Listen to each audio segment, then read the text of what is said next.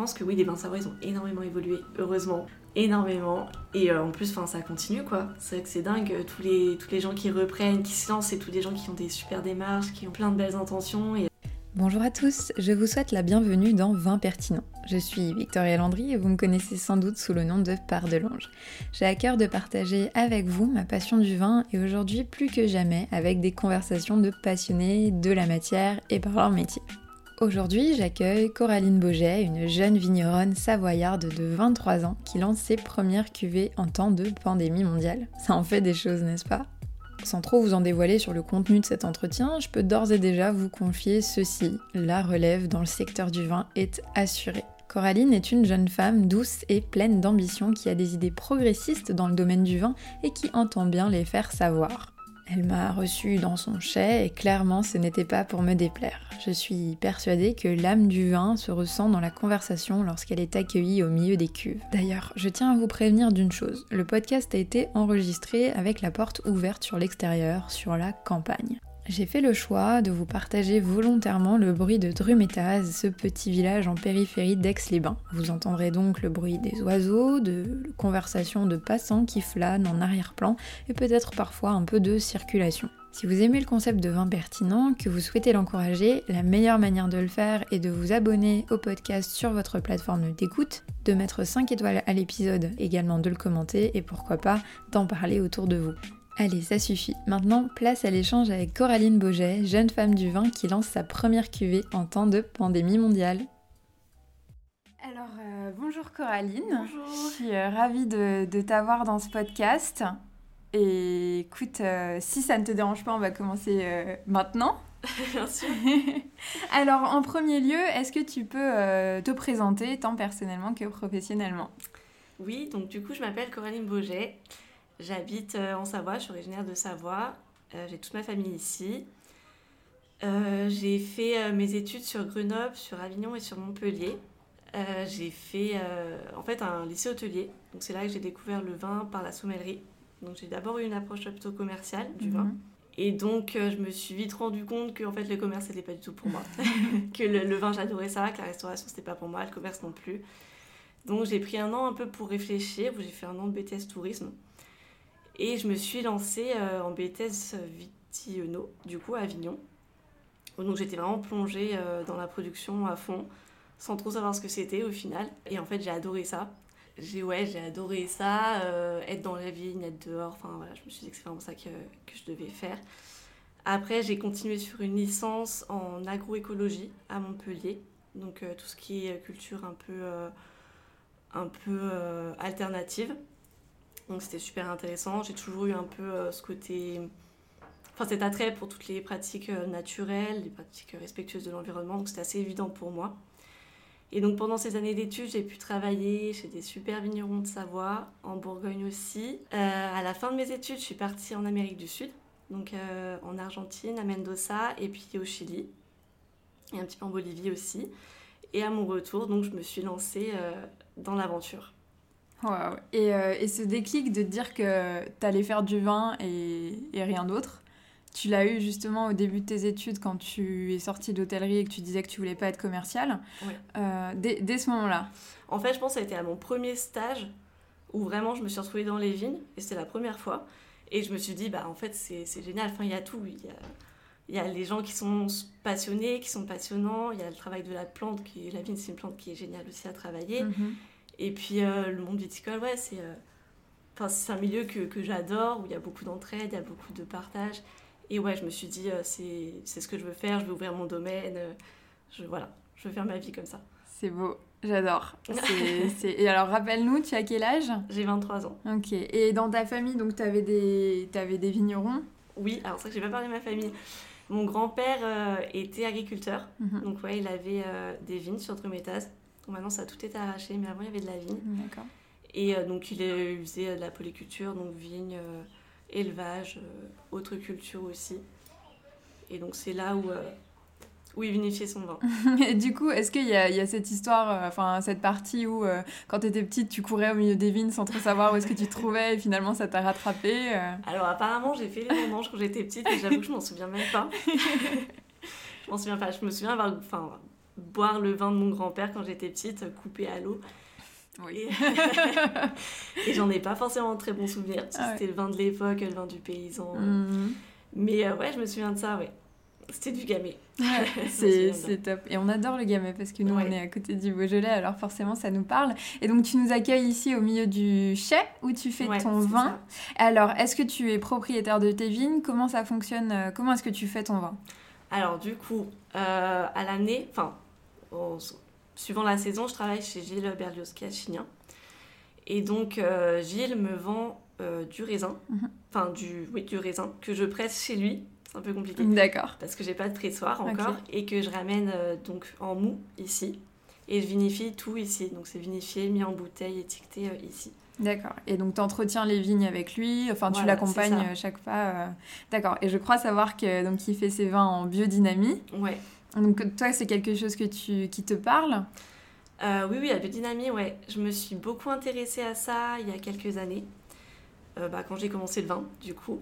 Après, là, j'ai un petit peu relâché parce qu'il y a quelques petits trucs qui me posent un peu problème sur la biodynamie, des choses Mhm. que je comprends pas forcément. D'accord. Après, euh, dans cette approche de vin naturel, bon, bah, ça, je reste à fond là-dedans, je le suis. J'essaie vraiment de travailler le, le mieux possible.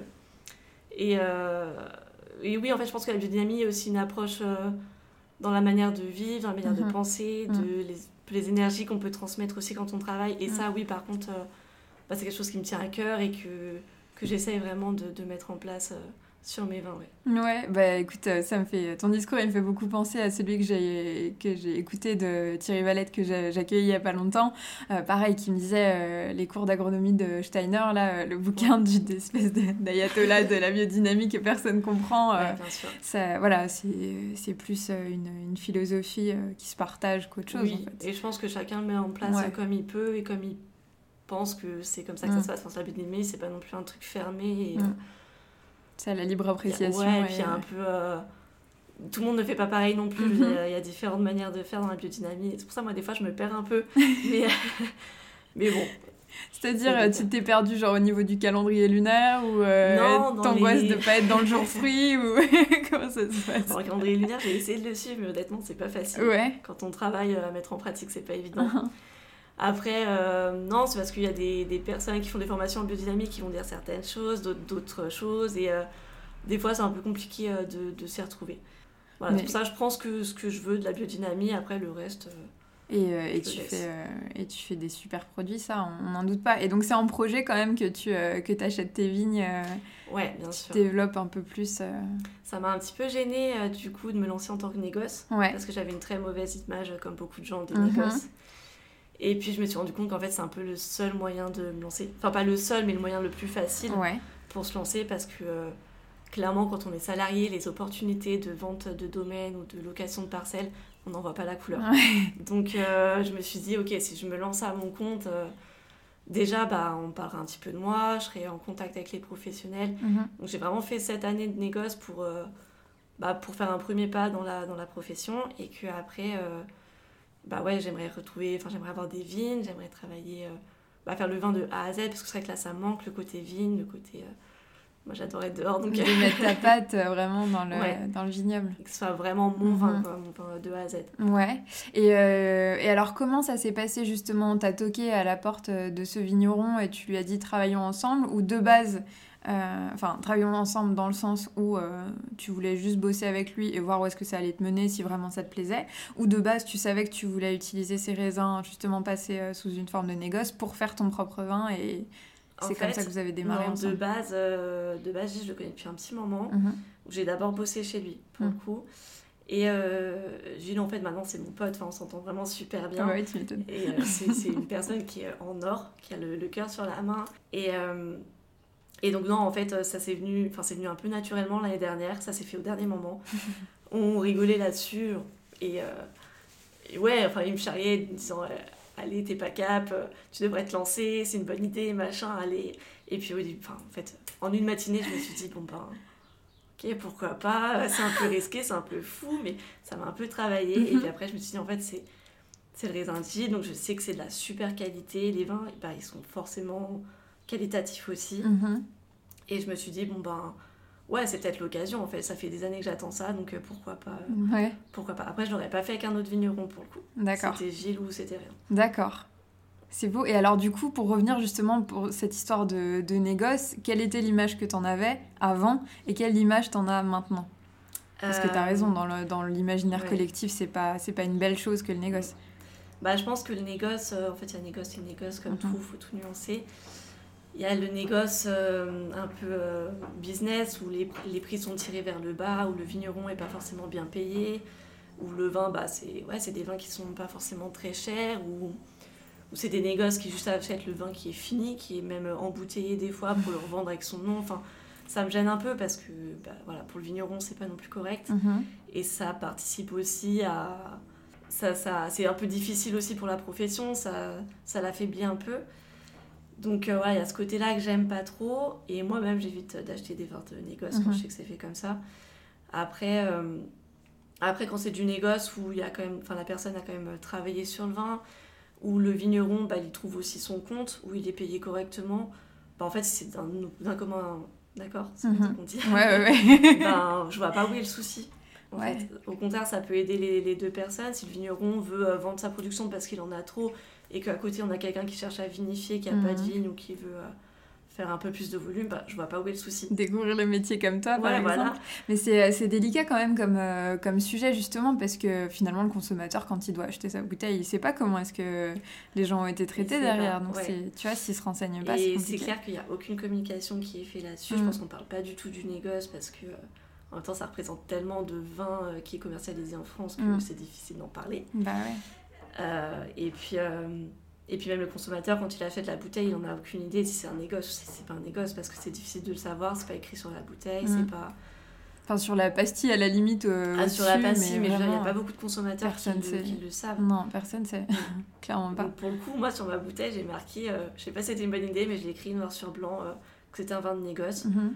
Parce que euh, voilà, j'ai aucun souci avec ça et que j'assume complètement euh, Mhm. que c'est du négoce. Après, je sais que je vais perdre pas mal de ventes à cause de ça, mais euh, Ou, ou alors justement tu participes, c'est marrant, moi, là, je pense à la légalisation du cannabis et à la prostitution, tu vois, c'est pas parce qu'on n'en parle pas que ça existe pas. Et justement pouvoir le mettre en avant, c'est aussi faire preuve de... de enfin, d'intelligence, de, Mm. de juste de mon- montrer aux gens que ça existe et que ça peut être euh, un bon Ouais. résultat quoi qu'il a- quoi qu'il arrive. Alors certes, effectivement, tu peux juger ça risqué parce que ça l'est et t'as raison. Mais euh, si tu fais face à des consommateurs qui sont suffisamment intelligents pour juste essayer et comprendre que le vin c'est juste une histoire de sensation et que Mm. pourquoi pas ça peut être très bon, euh, D'autant plus que voilà, les vignes elles sont cultivées en biodynamie, ça vaut, enfin, c'est quand même des sacrifices aussi d'avoir euh, ces labels-là. D'ailleurs, t'es labellisé? Non, j'ai choisi de pas labelliser. le Ok. Mais euh, ton, le, le vigneron, il Le l'est vigneron, il est labellisé. Et donc, t'as pas le droit d'utiliser son label si c'est toi qui Si, fais loin si, euh, j'aurais pu faire la démarche de labellisation. Après, j'ai décidé de pas le faire parce que moi, la labellisation, je suis pas du tout pour. D'accord. Mais, mais euh, ouais, en fait, je trouve que le labelliser, c'est c'est des frais supplémentaires, c'est des Mhm. contrôles supplémentaires. Et je trouve que c'est pas normal alors que en fait, ça, ça devrait être les vins conventionnels qui Mm. devraient être payés pour le marquer sur la bouteille, qui devraient être contrôlés euh, en plus. Et au final, c'est nous qui faisons un produit qui, qui est bon, qui est normal, parce que le vin bio, c'est du vin qui est. Enfin, de base, c'est le vin normal, c'est un vin qui est sans. Oui. sans- Sans produits, pesticides. phytosanitaires, Ouais. Du coup, ben, je trouve que c'est devenu hyper commercial et ça me pose beaucoup de problèmes. Ok. Donc Et j'ai décidé de pas, de Pour, pas labelliser. pour toi, ça doit pas être un argument de vente euh, ou en Non. tout cas d'acquisition de clients. euh. Non, non. Après, bah, c'est pareil, je sais que je peux pas rentrer dans certaines caves ou dans certains magasins parce que j'ai pas le label. Après, euh, bon, ben, voilà. Ouais, chacun ses choix quoi. Je pense que je préfère ne pas mettre le label et expliquer comment c'est fait Mhm. que mettre le label et qu'au final, ça veut, le... enfin, ça veut tout et rien dire le label euh, bio. Donc, euh, Oui, c'est vrai.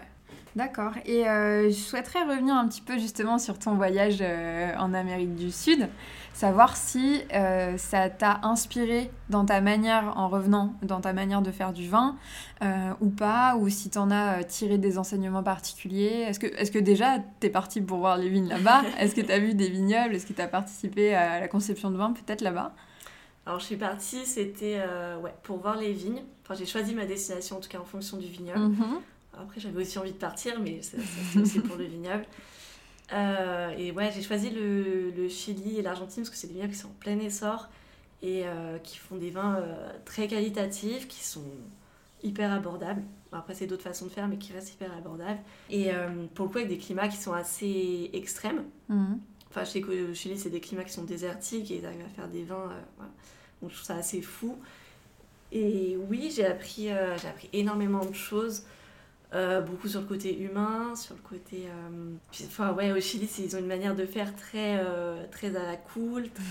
Et je me suis un peu reconnue là-dessus, ça m'a vachement rassurée. Mhm. En disant que moi, j'étais très tête en l'air, très. voilà, un peu tout faire au dernier moment, tout. Et en fait, quand j'ai vu comment ils faisaient, je me suis dit, oh, bon, ça va. Finalement, c'est possible, ouais. je me suis retrouvée au Chili, euh, ils avaient plus de budget pour, euh, pour les étiquettes. Mhm. Je me suis retrouvée à écrire à la main sur les bouteilles avec un marqueur, que des choses comme ça. Et... Donc ouais, ça m'a rassurée. Et puis, euh, non, j'aimais beaucoup leur façon de, de, voir les choses aussi, de voir le vin. Et puis, leur démarche, eux, c'est tout nouveau, les démarches biologiques, les vins nature et tout ça. Donc, de voir qu'ils sont aussi touchés par ça, qu'ils essayent, et ben c'est trop bien en fait. C'est génial qu'ils en soient là aussi, ouais. Bah ouais. Oui, parce que toi, euh, je m'étais renseignée un petit peu, j'avais regardé des interviews et tout, et donc toi, tu, tu, fais tes, tu colles tes étiquettes à la main. Ouais. Tu fais tout toute seule en fait. Tu as tes bouteilles et tu, tu, mets des cachets de cire et tout. Euh, c'est inspiré de, de, de là-bas Tu t'es dit, bon, euh, bah, je peux le faire seule Ouais, moi j'aime bien tout ce qui peut être fait à la main au lieu d'être mhm. mécanisé, bah, je préfère, mhm. clairement. Et puis je trouve que c'est un produit qui est beaucoup plus artisanal, beaucoup plus. Enfin, je sais que voilà, j'ai travaillé dessus, j'ai mis toute mon énergie, mon cœur, et je préfère vendre un produit comme ça, même si c'est super long, honnêtement, d'être. Ah bah oui, tu m'étonnes. T'as combien de bouteilles là J'ai 3900 bouteilles. Ah ouais, ça fait. Euh, ouais, ça fait un peu. Une petite tendinite un peu à la fin, peut-être. c'est un petit peu long, les étiquettes elles sont pas toutes droites. C'est voilà, ça fait partie du jeu, et, et je le dis quand je vends la bouteille que bon bah si l'étiquette elle est pas droite, ben c'est pas grave. c'est pas ça qui va impacter le goût du vin. Le vin ouais. Ça participe à ce côté euh, ouais, artisanal quoi. Ça, c'est un mot qui était beaucoup ressorti, je trouvais, même sur ton site internet, euh, l'artisanat, quoi. Ouais, ça me touche. Enfin, ouais, ouais. Et, c'est, moi, je suis trop contente bah, déjà d'être là, euh, je pense que tu peux le voir. et, euh, et, ouais, surtout de savoir qu'il bah, y a une relève qui est assurée à ce niveau-là, avec une conscience encore plus de l'important de préserver euh, l'environnement et, et, ce genre de choses. Et alors, qu'est-ce que ça fait de lancer son vin dans le cadre d'une pandémie mondiale? Honnêtement, quand je me suis lancée, donc c'était en bah, l'été dernier, donc il y avait déjà le, le Covid. Et oui. et moi je me suis dit non mais c'est bon, ça va pas durer. C'est pas du tout. Enfin je me suis dit ça fait des années que j'attends ça, c'est pas une, une, pandémie qui va m'arrêter, mhm. euh, je me lance quand même. Et en fait, en fait ça dure un peu. Et euh, après, je pense que ça a beaucoup impacté quand même les, les vignerons de Savoie. Parce mhm. qu'on vend énormément aux stations de ski, ah ouais. aux restaurants. Mais pour le coup, moi, mon vin, il est en vente depuis une semaine. Donc les stations de ski, dans tous les cas, j'aurais pas vendu mhm. là-bas. Enfin, c'était pas ciblé. Après, en effet, ça va être très compliqué de vendre euh, aux particuliers, notamment. Je sais que les restaurateurs, euh, ben, j'ai quand même des sommeliers qui viennent déguster, qui attendent la réouverture pour prendre du vin. Voilà. Ils travaillent aussi, ils profitent un peu du confinement, je pense, pour aller voir de nouveaux mhm. produits. Après ça, que les particuliers, il n'y a plus de salon, il n'y a plus rien. Et euh, bah, ça freine vachement le truc. Ouais. Je sais pas du tout comment les toucher, je sais pas comment. Voilà, pour ça, c'est un petit peu compliqué. Après, mhm. je pense que. Je pense que ça va vite s'arrêter quand même et qu'on va pouvoir euh, se réunir, on va pouvoir faire des dégustations, on va pouvoir. Euh, bon, J'ai bon espoir. Ouais. Euh, ouais. Là, ça commence à être un peu long. ça commence à être Après, c'est pas parce qu'il y a une pandémie qu'il faut non plus tout arrêter, les projets, les choses comme ça. Donc, c'est mhm. ce que je me suis dit. Mhm. Moi, c'est un projet qui me tient à cœur. Je me suis dit, bon, bah, si, tout se met en, en arrêt, bah, en fait, ça va pas aider. Ouais, et puis quand tu, tu commences à faire, ou, ou même, euh, même quand, pas nécessairement, quand tu es aussi dans le milieu depuis longtemps, le vin, ça marche aussi beaucoup par, euh, par le bouche à oreille, en fait. Parce que, bon, là, c'est sûr que les soirées, c'est un peu compliqué, mais de base, tu prends une bouteille, tu l'amènes chez quelqu'un, tu touches au moins 6 à 10 personnes minimum, quoi. Ouais, Donc, euh, ouais, bah, voilà. en tout cas, t'inquiète que moi, c'est sûr que je serai ton ambassadrice, en tout cas. C'est vraiment, c'est vraiment hyper important de, de, faire attention à vous, quoi. Tout simplement. Et ouais, c'est sûr, j'avais pas du tout pensé euh, aux stations de ski. Mais, euh, mais même la Savoie en elle-même est une région viticole qui est en plein essor. Ouais, ouais, ouais. Et c'est bien que tu puisses participer à ça. Et est-ce que tu vois un changement justement au niveau de l'image de ta région? Euh, Je pense que j'ai pas forcément vu changement, mais par rapport à ce que j'en ai entendu parler, oui, mhm. bien sûr. La Savoie, on communique pas très bien sur nos vins. C'est vraiment terrible. Je pense que déjà les Savoyards, c'est les premiers à critiquer les vins de Savoie, Mm. ce qui est quand même assez dingue. Ah ouais? Ouais, Il n'y a pas cette entraide naturelle entre les, euh, les vignerons? bah pas forcément. Quand je m'intéressais pas trop aux vins, euh, bah, les vins de Savoie, ça m'attirait pas forcément. Ouais. Et en fait, il faut vraiment creuser, il faut vraiment connaître. euh, c'est des vignerons qui communiquent pas forcément énormément, mais qui sont Mm. hyper intéressants. Et c'est pour ça que c'est compliqué. Mais, euh, mais je pense que oui, les vins de Savoie, ils ont énormément évolué, heureusement. Mhm. énormément.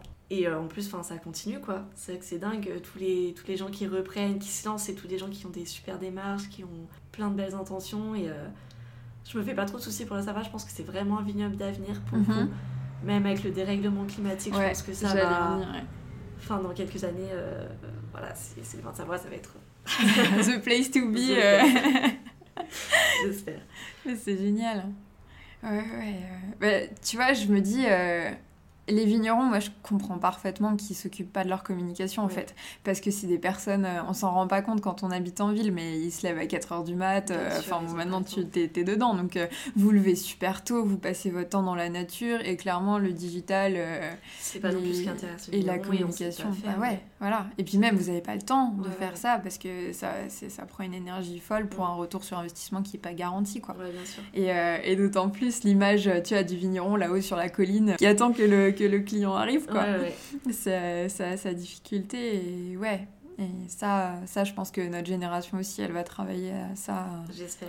Et. Après, euh, même euh, au niveau de notre génération, du coup, moi, c'est souvent que j'apportais des vins de Savoie, des super vins de Savoie, enfin que moi j'aimais beaucoup, Mhm. à des gens, par exemple, du Sud. Mais ils restent hyper réticents. Même en goûtant que c'est bon, ils aiment, mais ils restent fixés sur cette image, ça reste un vin de Savoie. Ouais.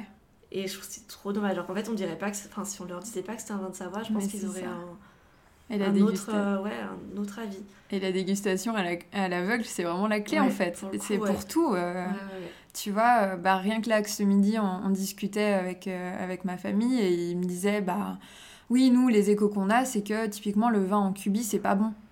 Alors que ça se trouve, si, le vigneron, il a juste choisi ce Ouais. format. Enfin, moi, je sais pas, j'en bois pas, donc forcément, je, je, suis, pas, je suis mauvaise pour en, en discuter. Mais, mais si tu lui dis pas d'office d'où de quel contenant est issu Ouais, le ça produit, se sentirait pas. ça se sentirait pas. Il n'y a pas le goût de carton, faut arrêter. Non, non, non. Après, c'est sûr, on a, c'est parce qu'on a l'image d'un vin qui est dans, le, dans le- les supermarchés, euh, Ouais. qui est en bas des rayons. Enfin, tu Et vois. puis c'est euh, c'est conservé dans une poche en plastique Mm. du coup. Les, euh, Mm. Donc je pense que c'est un petit peu ça qui gêne et que c'est... Enfin, le plastique c'est pas non plus un matériel Ouais. super...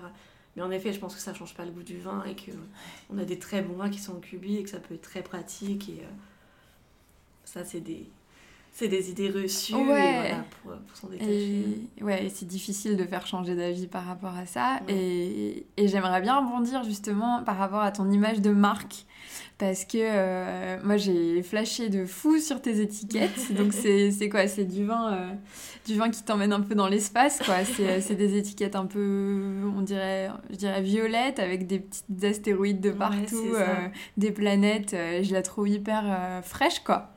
En fait, D'où euh, ça vient? ces étiquettes... Alors honnêtement, moi ça fait des années que je m'imagine euh, créer mon domaine, quelles étiquettes je ferais, comment j'appellerais mes cuvées, tout ça. Et le moment venu, bah, le gros vide. Genre aucune idée. Mais euh, j'en dormais plus la nuit. C'était euh, vraiment, je trouve, enfin, je savais pas quoi faire. Je savais pas. Grosse panne d'inspi. Ouais, pas du tout d'inspi. Et personne qui, qui, qui trouvait des idées que j'aimais bien. Enfin, c'était super compliqué.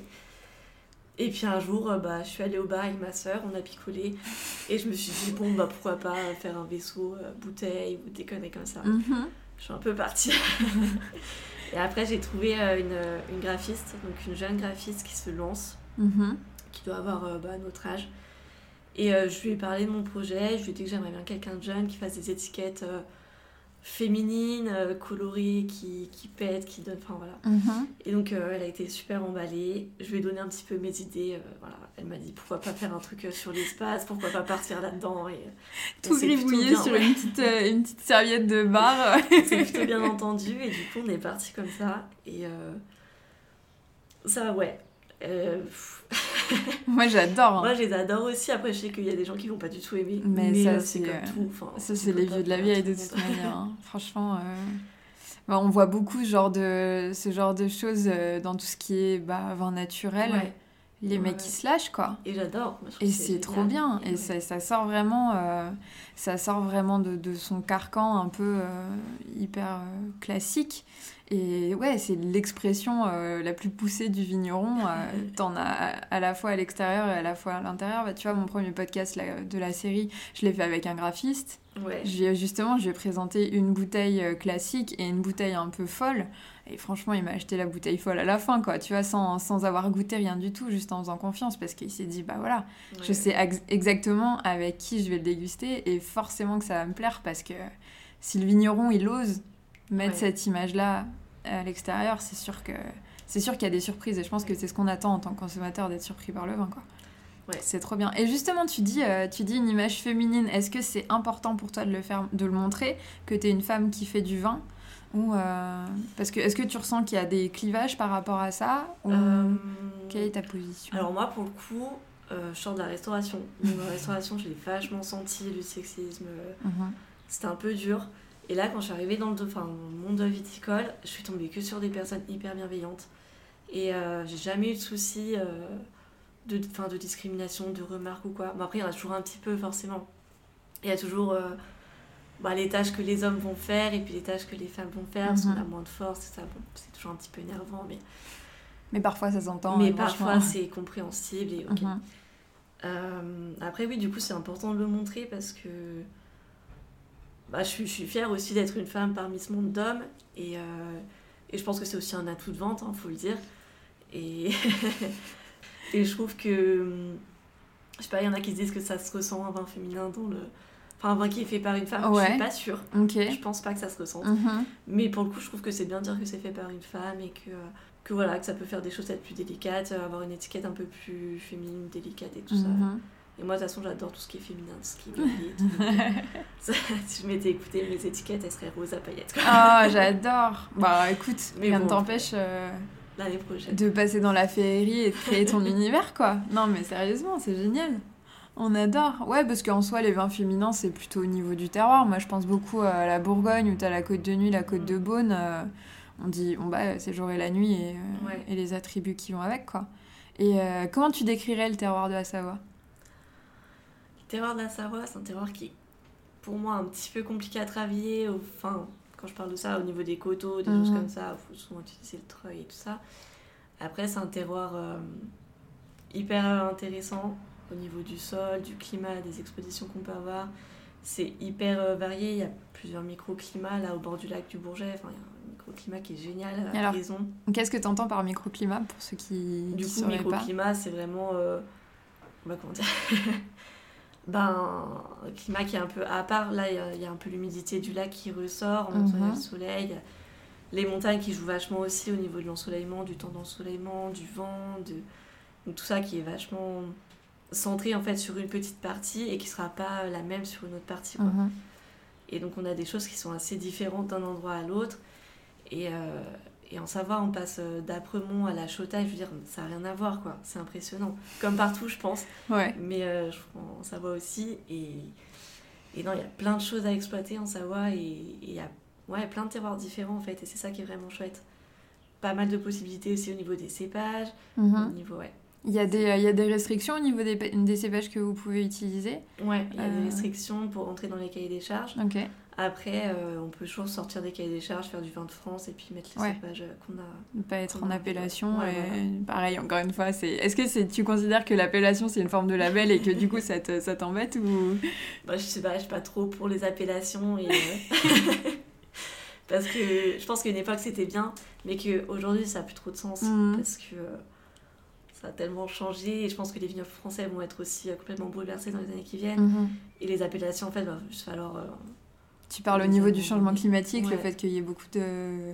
que bientôt on, ira des... on aura des vignes euh, en Bretagne et euh, dans le Nord-Pas-de-Calais. En fait, ça nous pousse à planter des cépages qui sont là depuis toujours, mm. alors qu'en fait, il y a des cépages qui sont bien plus adaptés mm. euh, au climat et au sol. Et je trouve que c'est un peu dommage. Tu vois tout ce qui remonte d'un cran et que juste les... les, cépages se décalent dans l'espace, ouais. Et puis tous les vieux cépages, enfin, ce serait hyper intéressant de replanter. Mm. C'était des choses qui étaient hyper résistantes. Enfin, mm. je c'est dommage que ça soit perdu et, donc ce serait hyper intéressant d'y replanter. Et donc si tu as la possibilité de le faire, tu prends, euh, tu prends pour tester et voir à quoi ça ressemble. Complètement. J'adorerais mélanger plein de cépages et, euh, et ouais, des anciens cépages, des choses qui étaient utilisées avant et et des choses qui sont adaptées aussi à la maladie ou, ou trucs comme ça, parce qu'en fait, les cépages qu'on a, ils sont pas du tout adaptés.